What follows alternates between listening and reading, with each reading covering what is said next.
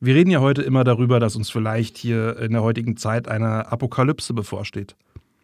Weißt du, die Indigenen haben ihre Apokalypse bereits erlebt, als die Europäer kamen. Sie sind also im Grunde alle Überlebende.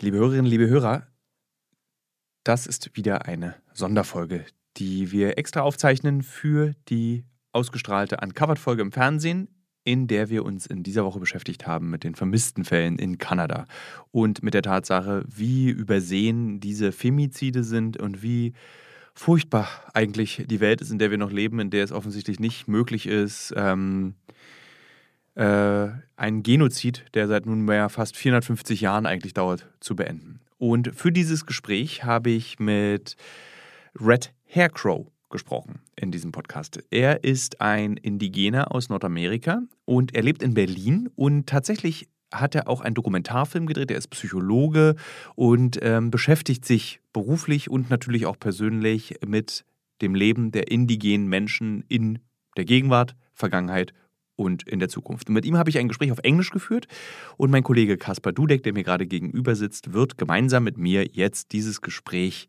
einsprechen. Also wundert euch nicht. Vielen Dank, Kaspar, dass du das machst. Sehr gerne. Du bist ja eine sehr gute Sprecherstimme. Du tauchst ja auch als, als Cameo oft in unseren Filmen Regelmäßig, auf. ja. Regelmäßig, eigentlich in jedem. Immer, immer so, so eine, was war, hast du auch was gesprochen? In Ja, in Vermisst habe ich einen Nachrichtensprecher gesprochen und den Opa. Komischerweise. Sehr gut. also, ähm, ja, hört gut zu, liebe Hörerinnen und Hörer.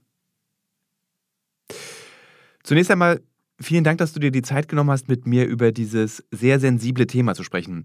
Und ich weiß nicht, ob mein Kollege Kasper dir bereits gesagt hat, worüber ich mit dir sprechen will. Yes, uh, MMI. Ja, die Missing Murdered.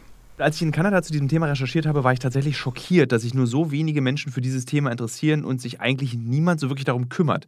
Ähm, wenn du da hingehst und mit den Politikern sprichst, mit den Polizisten sprichst, sagen die immer, ja, aber das sind so die indigenen Frauen, die haben eben dieses harte Leben und deshalb passiert ihnen das eben auch. Aber das kann ja nicht das Problem sein. Also, was verursacht Ihrer Meinung nach nun wirklich dieses Leid?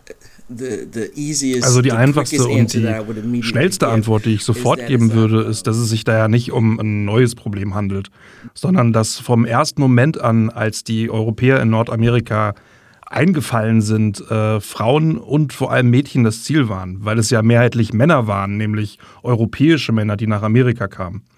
Und die meisten von ihnen nahmen überhaupt keine Rücksicht auf die indigene Bevölkerung.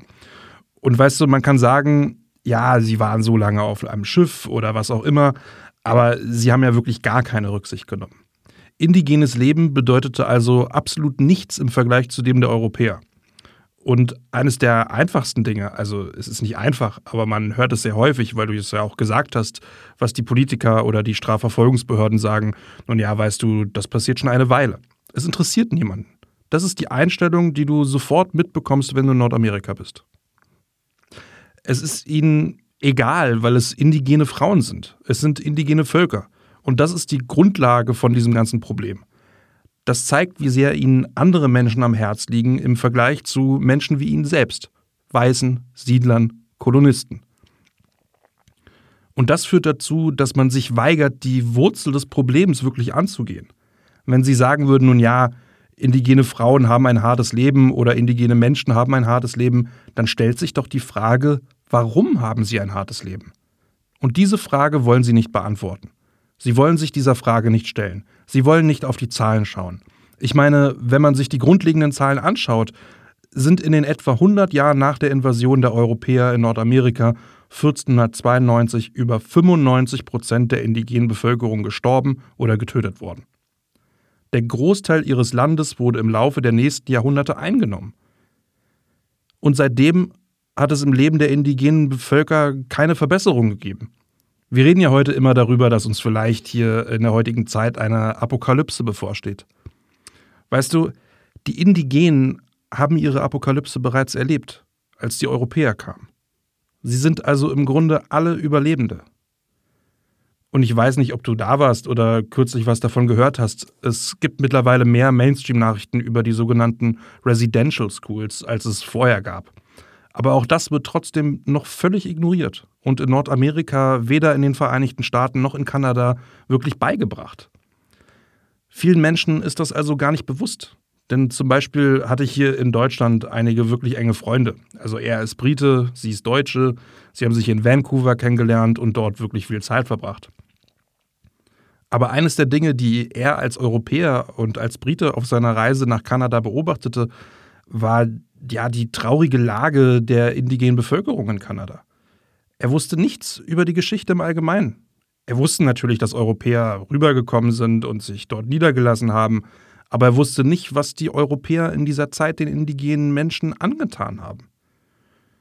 Und die Residential Schools waren dann ja auch etwas Neues, weil sie an einem Punkt in der Geschichte eingeführt wurden, an dem ja, sogar der, der Durchschnittsmensch, also egal ob du in den Vereinigten Staaten warst oder in Kanada, der sagte, okay, weißt du, wir haben den Ureinwohnern genug angetan. Wir können sie nicht weiter töten. Also warum tun wir ihnen nicht etwas Gutes? Also haben sie diese Residential Schools gegründet deren einzige Funktion aber im wahrsten Sinne des Wortes darin bestand, alle Kinder aus allen verschiedenen Altersstufen zu nehmen. Und sie haben sie von ihren Familien getrennt.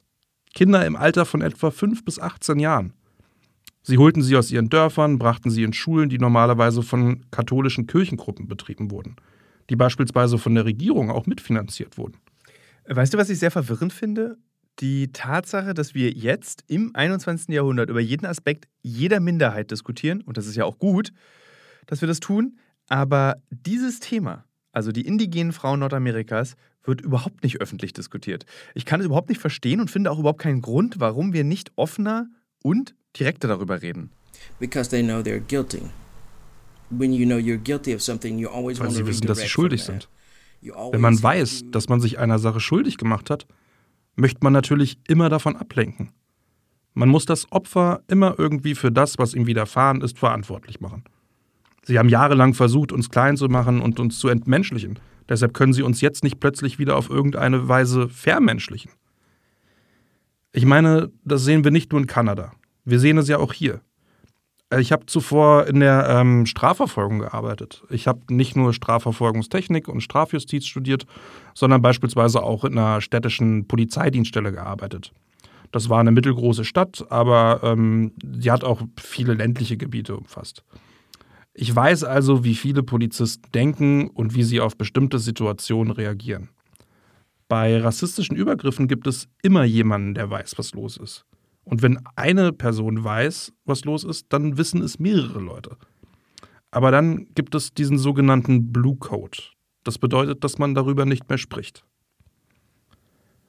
Wenn es Polizeibeamte gibt, die so oder so ähnlich handeln, was sehr, sehr, sehr wahrscheinlich ist, dann ist es gleichzeitig unwahrscheinlich, dass bei einer ja, überwältigenden oder großen Beweislage jemand solche Übergriffe wirklich tatsächlich untersucht und ermittelt vor ungefähr 20, 25 Jahren. Da gab es zum Beispiel einen Indigenen, der für die kanadische Polizei gearbeitet hat, den ich kannte und äh, mit Ermittlungen an Verbrechen äh, gegen Indigene begangen hat.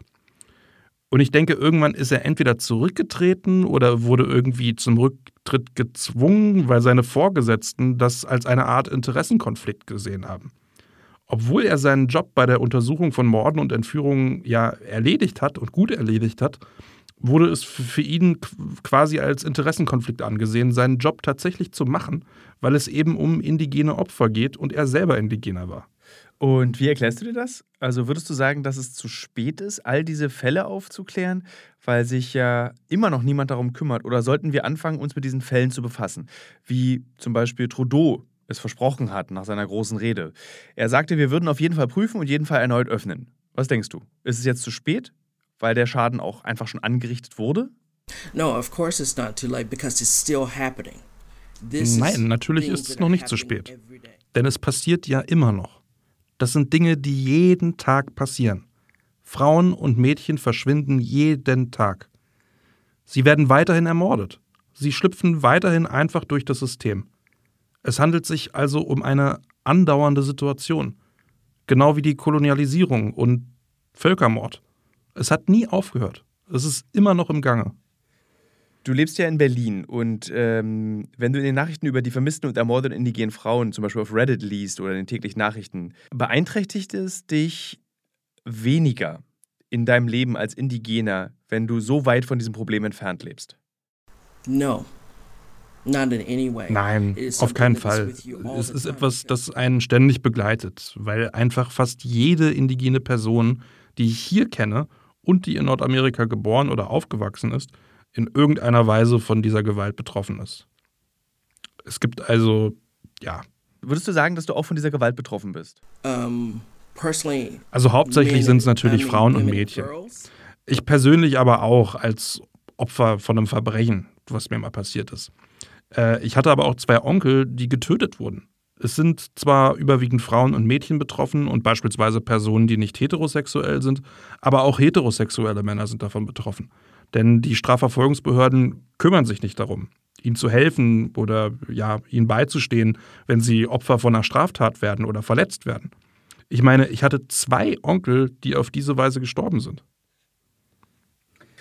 Wie bleibt man da stark? Das ist die Frage, die ich mir im Übrigen immer stelle, seit wir diese Recherche begonnen haben. Wie bewahrt man die Stimmung und ähm, gibst irgendwie die, gibst nicht auf in dieser Welt, wenn du jede Sekunde deines Lebens mit dieser Gewalt konfrontiert wirst, sowohl psychisch als auch physisch? I think one of the things that Ja, wenn Menschen uns sehen, dass wir lachen und glücklich sind und uns nicht die Kleider vom Leib reißen und weinen, das bedeutet ja nicht unbedingt, dass wir stark sind. Aber was sollen wir denn anderes machen? Sollen wir uns einfach hinsetzen und uns beschweren? Wer hört uns denn dazu? Den Medien ist es egal, der Gesellschaft ist es, naja, im Allgemeinen egal. Ich würde sagen, ja, es ist nicht so, dass es allen egal ist. Ich meine, ich glaube schon daran und habe ihr in Deutschland auch viele Beispiele erlebt, äh, dass viele Leute davon einfach nichts wissen. Man kann mit ihnen drüber reden, dann, äh, also wenn man mit ihnen drüber redet, dann sagen sie, wow, das wusste ich gar nicht. Deshalb möchten sie dann auch einfach mehr Informationen bekommen. Es geht also darum, die Informationen an die Öffentlichkeit zu bringen und mehr Menschen in diese Debatte einzubeziehen. Und darum, den Indigenen auch zu erlauben, äh, Leuten etwas beizubringen. Weil sie sind hier so stereotypisiert, äh, dass man uns nur bestimmte Dinge erlaubt. Sie rufen uns beispielsweise nur an, um über bestimmte Themen zu sprechen. Und dann wollen sie nicht über irgendwelche Themen reden, die damit aber im Zusammenhang stehen. Sie lernen also immer noch nicht. Sie suchen also nach Bildung, erweitern aber ihr Bildungsfeld überhaupt nicht. Ich meine, die meisten Leute denken, wenn ich das hier erwähne, wow, das wusste ich nicht. Oder einige haben schon gesagt, oh, ich habe aber gehört, das ist schon ganz lange her. Ich habe darüber schon mal was gelesen, als ich in Kanada war oder so. Aber sie müssen wissen, dass das nicht die Vergangenheit ist. Man muss es im Kopf haben. Die Kolonialisierung ist immer noch im Gange. Ich denke, das ist das Wichtigste, was ich auch zu diesem Thema gelernt habe. Ich dachte, es seien Fälle aus den 70ern, die immer noch sehr, sehr nah an der Gegenwart wären. Aber es ist nicht so. Als ob das vor 250 Jahren passiert wäre. Das ist gerade erst passiert. Und als du gesagt hast, wie die Deutschen, wenn sie dich anrufen, nur über bestimmte Themen sprechen wollen, da kann ich mir vorstellen, worüber. Zum Beispiel diese sehr lange Diskussion in Deutschland, welches Wort man denn jetzt verwenden soll, wenn wir über indigene Völker sprechen. Und wahrscheinlich rufen sie immer dann an, wenn es um Fasching geht. Aber als ich tatsächlich mit vielen Häuptlingen und indigenen Anführern in Kanada gesprochen habe, wussten sie alle, und das hat mich fasziniert, dass sie, dass, dass die Ostdeutschen, insbesondere die Ostdeutschen, auf all das stehen. Indigene Völker, Nordamerikaner und sogar so tun, als wären sie Indigene. Sie waren nicht überrascht, als ich ihnen erzählte, und dann sagten sie, wir wissen nicht so richtig, warum sie das tun, aber aus unserer Sicht ist es manchmal verletzend. Aber manchmal lacht man eben auch darüber, weil es eine Mischung aus allem ist, haben sie mir gesagt. Aber alles ist eben falsch, was sie da machen. Und ich fand das besonders interessant, weil sie fragten, warum machen sie das? Hast du dir diese Frage jemals gestellt? Warum nicht alle anderen Indigenen? Es gibt so viele Indigene auf der Welt. Warum also die Indigenen Nordamerikas? Warum machen die Deutschen die nach? Ich habe mich nämlich das auch schon gefragt. Hast du da eine Antwort auf diese Frage? Yeah, I mean the I mean I have like dozens of hours. Ich habe ja einen Dokumentarfilm gemacht. Und ähm, ja, habe ich schon, weil ich habe Dutzende Stunden an Interviews äh, zu diesem Dokumentarfilm geführt und wir sprechen ja nicht nur mit den Leuten, die ja sich als Indigene verkleiden und sowas machen, sondern auch mit den Leuten, die solche Entwicklungen schon lange beobachten.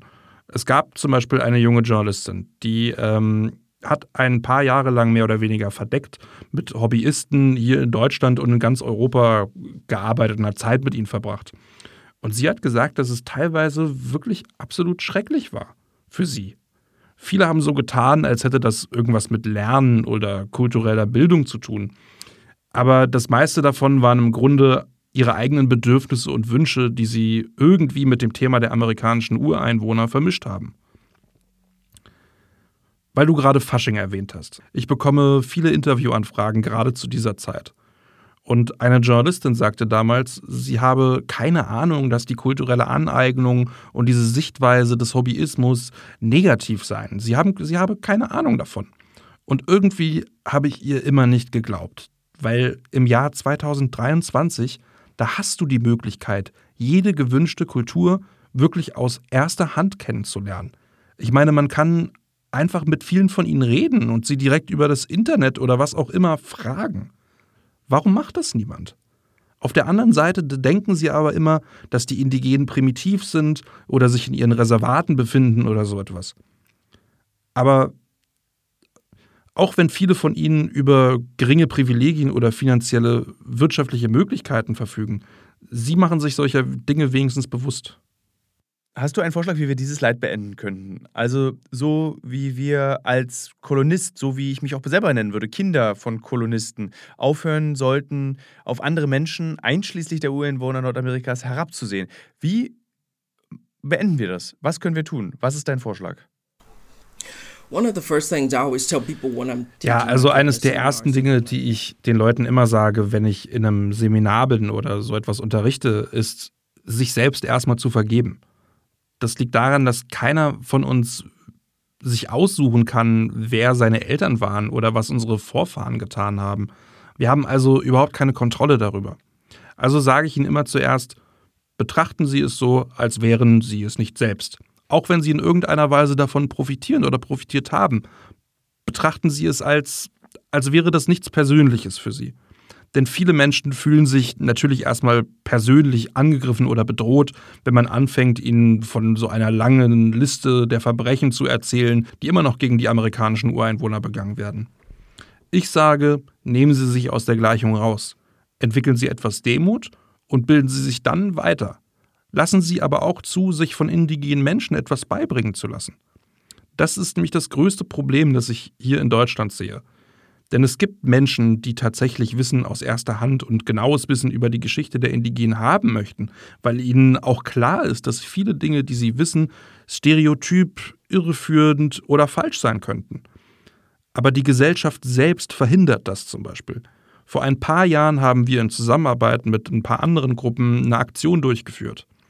Wir haben Verlegern geschrieben und baten sie zum Beispiel aufmerksamer mit den Dingen umzugehen, die sie über amerikanische Ureinwohner veröffentlichten und äh, baten sie auch mehr mit den amerikanischen Ureinwohnern hier in Deutschland zusammenzuarbeiten. Und sie haben buchstäblich und im Kollektiv gesagt, nein, das ist uns egal. Es verkauft sich so, wie es ist, daher müssen wir keine Änderungen vornehmen. Und das, genau das ist das Problem. Außerdem ist ein großer Teil von dem Material von amerikanischen Ureinwohnern, sei es Sachbuch, akademisches Material oder was auch immer, auf Englisch. Einige Deutsche sprechen natürlich gar kein Englisch. Daher gibt es auch keine, also es gibt keine richtige Übersetzung der wirklich guten Arbeiten, die wirklich informativ wären. Das ist auch so eine Sache. Bildung ist das größte Problem. Und hier in Deutschland zum Beispiel weiß ich, dass es so etwas gibt wie ähm, den öffentlichen Kulturfonds oder sowas ähnliches, bei dem man sich bewerben kann, um über die eigene Kultur zu unterrichten oder ein Kulturzentrum oder sowas ähnliches zu gründen. Und es sieht erstmal so positiv aus und es ist auf den ersten Blick so großartig. Etwas, was einfach verfügbar ist, weißt du? Und ich kenne so viele amerikanische Ureinwohner hier in Deutschland, Einzelpersonen und Gruppen, die sich dafür beworben haben, sogar um ein Kulturzentrum der amerikanischen Ureinwohner zu bauen. Damit die Menschen einfach direkt dorthin kommen können und auch etwas über die Geschichte der Indigenen lernen können.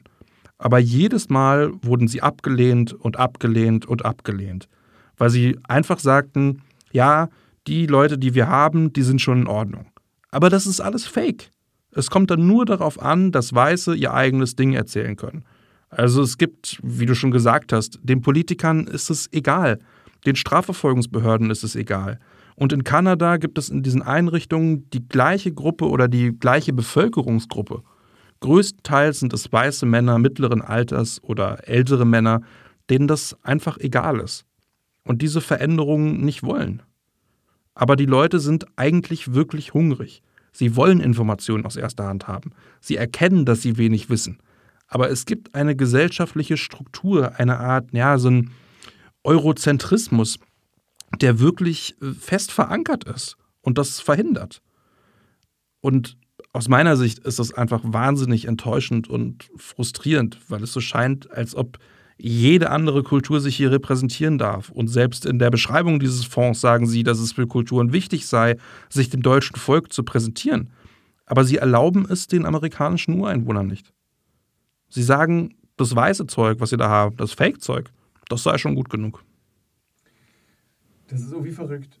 Und ich weiß auch nicht so richtig, was ich dazu sagen soll. A lot of people don't realize that either because ja, viele Leute merken das auch gar nicht und wollen einen ermutigen und sagen, oh, sowas solltest du tun. Andere Kulturen haben doch auch Veranstaltungsorte, wo sie lernen oder kochen können. Warum hast du das nicht getan? Und die Antwort ist, weil uns gesagt wird, nein, wir werden dich nicht unterstützen.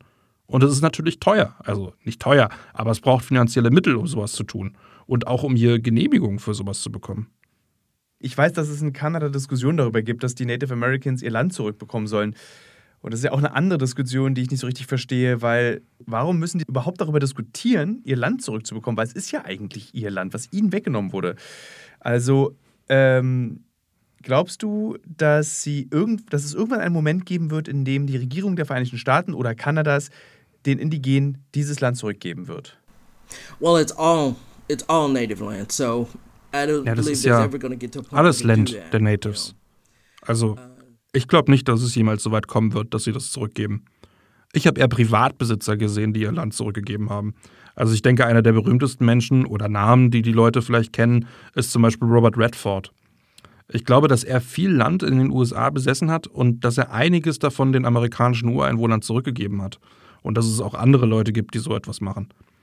Und äh, ich denke, dass natürlich klar ist, dass es sich nicht mehr um das 16. Jahrhundert handelt. Und man kann einfach nicht diese Millionen und Abermillionen Menschen, die es gibt, einfach wieder zurück nach Europa siedeln. Aber es gibt einen guten Vorschlag, den viele indigene Amerikaner geäußert haben, dass es viele öffentliche Länder gibt. Es gibt viele Nationalparks und das ist öffentliches Land, auf dem sich jeder aufhalten kann. Aber das sind auch Gebiete, auf denen bestimmte Ureinwohner seit jeher lebten, jetzt aber nicht mehr. Einer der größten Vorschläge lautet also, warum werden viele dieser öffentlichen Länder nicht einfach in die Hände der amerikanischen Ureinwohner zurückgegeben, um sie zu verwalten? Und das würde einen großen Beitrag dazu leisten, denn sie verfügen über das Wissen der Vorfahren, sie verfügen aber auch über das aktuelle Wissen. Und ähm, viele Weiße stellen, wie ich schon gesagt habe, Indigene immer gerne als primitiv dar. Aber viele oder die meisten Gruppen oder Stämme der amerikanischen Ureinwohner haben heute Umweltspezialisten, sie haben Physiker, sie haben Wissenschaftler, sie haben Ärzte, sie haben Naturschützer, sie haben Historiker, sie haben alles, was alle anderen auch haben. Aber wenn der Westen an Ureinwohner denkt, denkt er irgendwie nur an Federn und Indianer, aber sie haben all diese Fähigkeiten. Und das nicht nur auf eine logistische Art und Weise, sondern auch auf eine sehr liebevolle und untereinander vernetzte Art und Weise. Also sie können nicht nur für sich selbst einen Unterschied machen, sondern auch für die anderen Amerikaner und andere Ethnien, die dort leben, indem sie ihnen einen besseren Kontakt und eine, ja, eine Verbindung zur Erde beibringen können und wie man sich um sie kümmert. Hast du eine Erklärung dafür, warum sich die Ureinwohner Nordamerikas nie radikalisiert haben? Also ich meine, es handelt sich ja um eine Minderheit, die seit Jahrhunderten unterdrückt wird, getötet, vergewaltigt und gezwungen wird zu arbeiten, wo sie nicht arbeiten wollen. Aber irgendwie gab es nie eine Radikalisierung. Sie haben nie zu den Waffen gegriffen, äh, haben nie Bomben ins Weiße Haus gelegt. Warum? Was ist deine Erklärung dafür? ja, das ist nicht unser Glaubenssystem oder das ist nicht das Glaubenssystem der meisten Indigenen. Für mich wäre das so, als würde man selbst zum Kolonialisten werden. Als wäre eine Stereotypisierung oder Verteufelung einer ganzen Gruppe von Menschen, die eigentlich gar nichts dafür kann. Also selbst als, sagen wir mal, im Laufe der Jahrhunderte die ersten Europäer herkamen, waren ja nicht alle von ihnen schlecht oder böse. Viele von ihnen waren schrecklich und haben den Indigenen schreckliche Dinge angetan, aber viele von ihnen flohen auch vor der Ungerechtigkeit in ihrem eigenen Land. Das ist ein weiteres Thema, das ich ebenfalls oft anspreche und das ist für viele überraschend. Ich habe zum Beispiel gesagt, dass alles, was amerikanischen Ureinwohnern angetan wurde, zum Beispiel Nordamerika, die Europäer zuerst ihrem eigenen Volk und den indigenen Völkern hier in Europa angetan haben, bevor sie dorthin gegangen sind und es den Nordamerikanern angetan haben. Es gab also auch Menschen, die versuchten, aus Europa zu fliehen, um in Nordamerika ein besseres Leben zu führen, weil es hier in Europa einfach so bedrückend war. Ich meine, mich zu radikalisieren würde bedeuten, sie zu werden. Es würde bedeuten, alle unsere Überzeugungen, unsere Menschlichkeit, alles zu gefährden. Ich meine, nur um eine Gruppe ins rechte Licht zu rücken. Ich weiß trotzdem, dass alle amerikanischen Ureinwohner irgendwie zusammenhalten. Aber es gibt, weißt du, diese 2000 völlig unterschiedlichen Stämme, Gruppen, Völker, völlig unterschiedliche Sprachen, Geschichten, alles. Und es ist genauso wie hier in Europa. Wenn die Leute also sagen, warum haben die amerikanischen Ureinwohner nichts getan? Nur das ist so, als würde man sagen, wenn jemand in Frankreich angegriffen und überfallen wird oder was auch immer, warum haben die Menschen in Sizilien dann nicht gesagt, äh, warum kommen wir nicht alle zusammen und kämpfen? Der Grund, warum ich die Frage gestellt habe, ist der, dass es fast allen Stämmen und fast allen indigenen Völkern in Nordamerika passiert ist. Es ist ja nicht so, dass die Menschen an der Westküste der Vereinigten Staaten davon ausgenommen waren. Es war jeder Stamm betroffen. Warum haben sie sich eben nicht radikalisiert? Deswegen habe ich diese Frage hergestellt, weil alle waren betroffen. Well, a lot of them did. And a lot of naja, them were viele von ihnen haben es ja auch gemacht und viele von ihnen wurden aber auch einfach bis zur letzten Person massakriert. Das heißt, um nur einen bestimmten Stamm zu nennen, wenn du an die Apachen denkst. Im Apache-Glaubenssystem nimmt man kein Leben. Wenn sie jemand anderem das Leben nehmen, verlieren sie ihr eigenes Leben. Deshalb mussten die Apachen ihr gesamtes Glaubenssystem komplett ändern, um gegen diese Eindringlinge zu kämpfen. Sie mussten also nicht nur gegen die Eindringlinge kämpfen, sondern auch gegen ihre eigene Trauer, ihre Instinkte und alles andere, was das dann bedeutete dass sie sich also quasi selbst verloren haben, nur um gegen sie zu kämpfen. Es gibt so viele Stämme, die bis zum letzten Kind massakriert wurden. Und sie haben alle bis zum Ende gekämpft. Also ich meine, ich verstehe die Frage, aber das bedeutet im Grunde, also wenn man es jetzt mal in ganz, ganz harten Worten ausdrückt, das ist, als würde man einen Vergewaltigungsopfer fragen, warum hast du nicht härter gekämpft? Wenn sie wirklich nicht wollten, dass sie das tun, hätten sie etwas härter kämpfen sollen. Weißt du, was ich meine? Aber vielleicht haben sie damals alles getan, was sie konnten. Ich habe ja davor schon über diese Residential Schools gesprochen und wie sie all diese Kinder ab einem bestimmten Alter von 5 bis 18 Jahren einfach mitgenommen haben. Und ich weiß, dass viele Leute denken, das wäre jetzt die ferne Vergangenheit. Aber die letzte ansässige Residential School dieser Art in Kanada wurde in den 1990er Jahren geschlossen in den 90ern, wo die Sterblichkeitsrate so hoch war, dass Indigene ihre eigenen Friedhöfe hatten.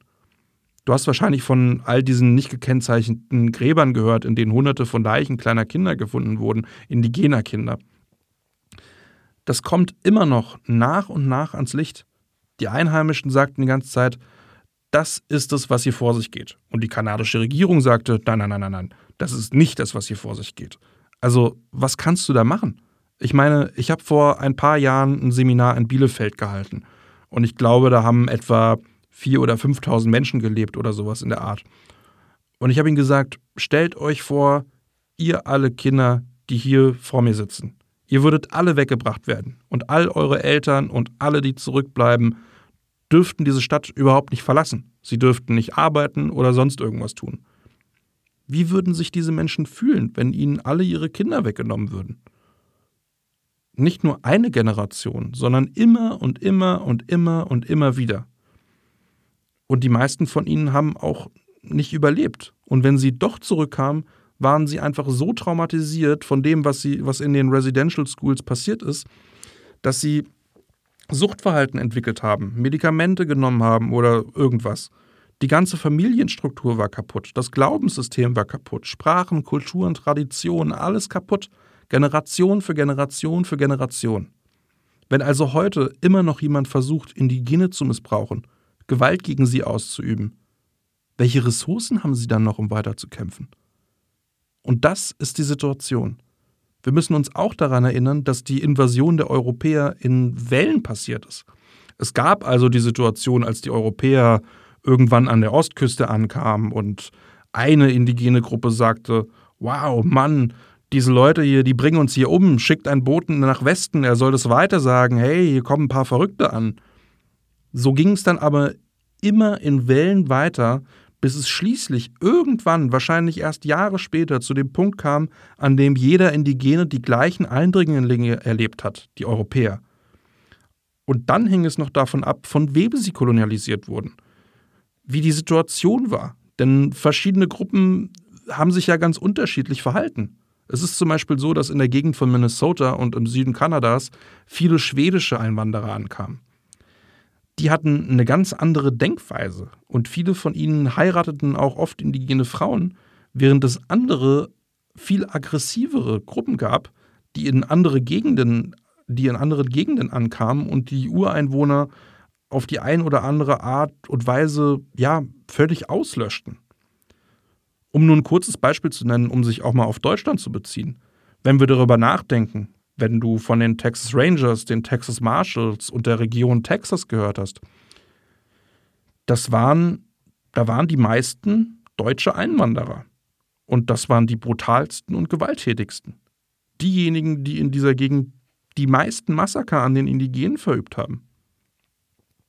Aber ja, sie haben all diese Gebiete besiedelt, also wurden die Indigenen in dieser Gegend anders behandelt als andere in anderen Gegenden. Das ist also ein weiterer Faktor, der dann auch dazukommt. Das ist interessant. Ich habe nämlich noch nie jemanden über die Verantwortung Deutschlands während des Völkermords an den Indigenen in Nordamerika sprechen hören. Das habe ich noch nie gehört. Also ich kenne eben Karl May. Das ist das Einzige, was ich gehört habe. Yeah, you know, that, that's, it's funny. I always tell people that uh, Ja, weißt du, das ist lustig. Weil ich sage den Leuten immer, dass die Amerikaner, die Amerikaner haben uns weder besiedelt, noch sind sie irgendwie einmarschiert. Das waren Europäer. Und die sind dann erst später zu Amerikanern geworden. Aber es waren Deutsche. Ich meine, Deutsch ist die dritthäufigste Sprache in den USA. Da, wo ich aufgewachsen bin, gab es nicht nur eine deutsche Siedlung. Etwa in den späten 60ern, als das Raumfahrtprogramm begann, da kamen viele deutsche Wissenschaftler dorthin und ließen sich mit ihren Familien nieder. Aber hm, ja. Deutsche Nazis? Yes, exactly. Ja, genau. Und davor meine ich, dass der größte Teil Alabamas, im Norden Alabamas und entlang der Flüsse Tennessee und Warrior, allesamt deutsche Siedlungen seit dem 19. Jahrhundert sind. Vor ein paar Jahren, als ich nach in den Westen reiste, für, für ein, habe ich ein Seminar gehalten, da bin ich mit dem Zug gefahren und es hat mich berührt, dort durchzufahren, weil es wie zu Hause aussah. Es sah aus wie die Hügel, in denen ich in Alabama aufgewachsen bin, rund um Birmingham, Huntsville, entlang des Warrior River. Ähm, gibt es, ja, da gibt es viele deutsche Familien, Generationen hinweg, die sagten, als sie in diese Gegend kamen, sah es dort aus wie da, wo sie herkamen, wie zu Hause. Und das ist auch der Grund, warum sie sich eben dort niedergelassen haben. Und da waren sie auch wirklich glücklich. Und ich meine, die sind ja jetzt schon 200, 250 Jahre dort. Es gibt also diese Verbindung. Aber ja, viele Deutsche verstehen das nicht. Oder sie, ich denke, ja, ich schüttel den Kopf, weil ich mir nicht einmal vorstellen kann, wie sie hierher kommen. Also die Briten zum Beispiel, ich kenne viele Briten, die ich kenne, ähm, verstehen nicht, warum die Indigenen sie nicht mögen, wenn sie versuchen, ihnen Fragen zu stellen und die Indigenen beispielsweise nur widerwillig antworten sie wollen dann einfach nicht wirklich mit ihnen reden. Und die Briten fragen sich, warum sind die so gemein? Und ich denke nun, es könnte individuell sein, aber es könnte daran liegen, dass sie der bedeutendste Kolonisator Nordamerikas und einer der brutalsten waren. Aber sie kennen ihre eigene Geschichte nicht. Weißt du was? Ich glaube, die Briten waren eine der schlimmsten, denn die britischen Einwanderer waren ja selber auf der Flucht vor einer wirklich, naja, es gab die Könige und den Adelsstand und alles in der Art. Aber es gab viele Angehörige der Unterschicht, die es wirklich schwer hatten. Sie waren wirklich dankbar, dann woanders zu sein und frei zu leben. Und viele von ihnen wollten zum Beispiel auch in Frieden mit den Indigenen leben und kamen mit ihnen auch wirklich gut zurecht. Aber die britische Regierung sagte, nein, das wird nicht passieren. Viele von ihnen wurden verhaftet oder sogar hingerichtet, weil sie friedlich mit den Einheimischen leben wollten. Ich meine, es gibt so viel Geschichte, die unbekannt ist, dass manche Leute es natürlich nie erfahren werden, verstehst du? Und es gibt natürlich auch die, die nur hassen wollen. Die wollen nur Spaltung. Aber meiner Meinung nach wollen viele Menschen mehr dazulernen, haben aber keine Gelegenheit dazu. Und wir als Indigene haben es oft schwer, anderen diese Dinge beizubringen. Das ist jetzt meine letzte Frage. Würdest du sagen, dass die Tötung und Ermordung der indigenen Frauen und Mädchen in Nordamerika, tja, in gewisser Weise eine Fortsetzung des Völkermords darstellen. Also hört es einfach nicht auf. It absolutely is. It Ja. never stopped. Das ist es absolut. Es hat nie aufgehört. Von dem Moment an, als die europäischen Eindringlinge an den Küsten ankamen, griffen sie, wie ich ja schon gesagt habe, Frauen und Kinder an, um sie zu vergewaltigen, zu misshandeln, zu versklaven und alles Mögliche. Darauf haben sie sich am Anfang am meisten konzentriert. Und ich wollte dir eigentlich noch eine aktuelle Statistik dazu zeigen. Das ist eine Grafik, die ich oft verwende, um den Menschen wirklich verständlich zu machen, wie ernst diese Sache ist. Ja? Hier sind einige Fakten über Gewalt gegen indigene Frauen. Also, 84 Prozent der indigenen und in Alaska geborenen Frauen erleben im Laufe ihres Lebens Gewalt. Das ist die höchste Rate im Land. Und das gilt nicht nur für die USA, sondern auch für Kanada. Und dass sie zehnmal häufiger ermordet werden als im Landesdurchschnitt. Und eine der aussagekräftigsten Statistiken ist, wer die Täter sind. 96 Prozent der Vergewaltigungen und Gewalt gegen einheimische Frauen werden von Nicht-Einheimischen begangen. Es handelt sich um nicht-einheimische Täter, von denen die meisten selten oder ja nie für ihre Taten irgendwie zur Rechenschaft gezogen werden. Und die Statistiken sind nur ein paar Jahre alt. Das sind einige der neuesten, weil es, es gibt ja laufende Studien, äh, um immer weiterhin solche Informationen irgendwie zusammenzustellen für die breite Öffentlichkeit. Und das zeigt einfach, wie überwältigend es ist und ja, welche Apathie Kanada in dieser Sache zeigt. Ich meine, die aktuelle Situation im Land ist so. Wenn Sie nach online nach dem Hashtag oder wenn ihr auch online nach dem Hashtag Search the Landfill sucht, das ist was ziemlich Aktuelles.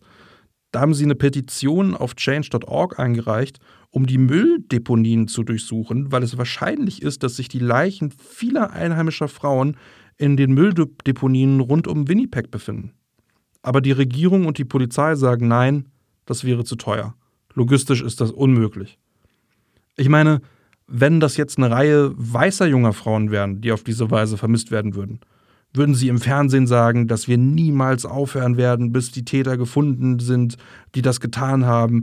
Und das zeigt einfach, wie tief der Rassismus strukturell nicht nur in den USA verankert ist, wo die Menschen wissen, dass er dort in vieler Hinsicht so brutal ist, sondern auch tief in Kanada verankert ist. Vielen Dank für das Gespräch. Überhaupt kein Problem.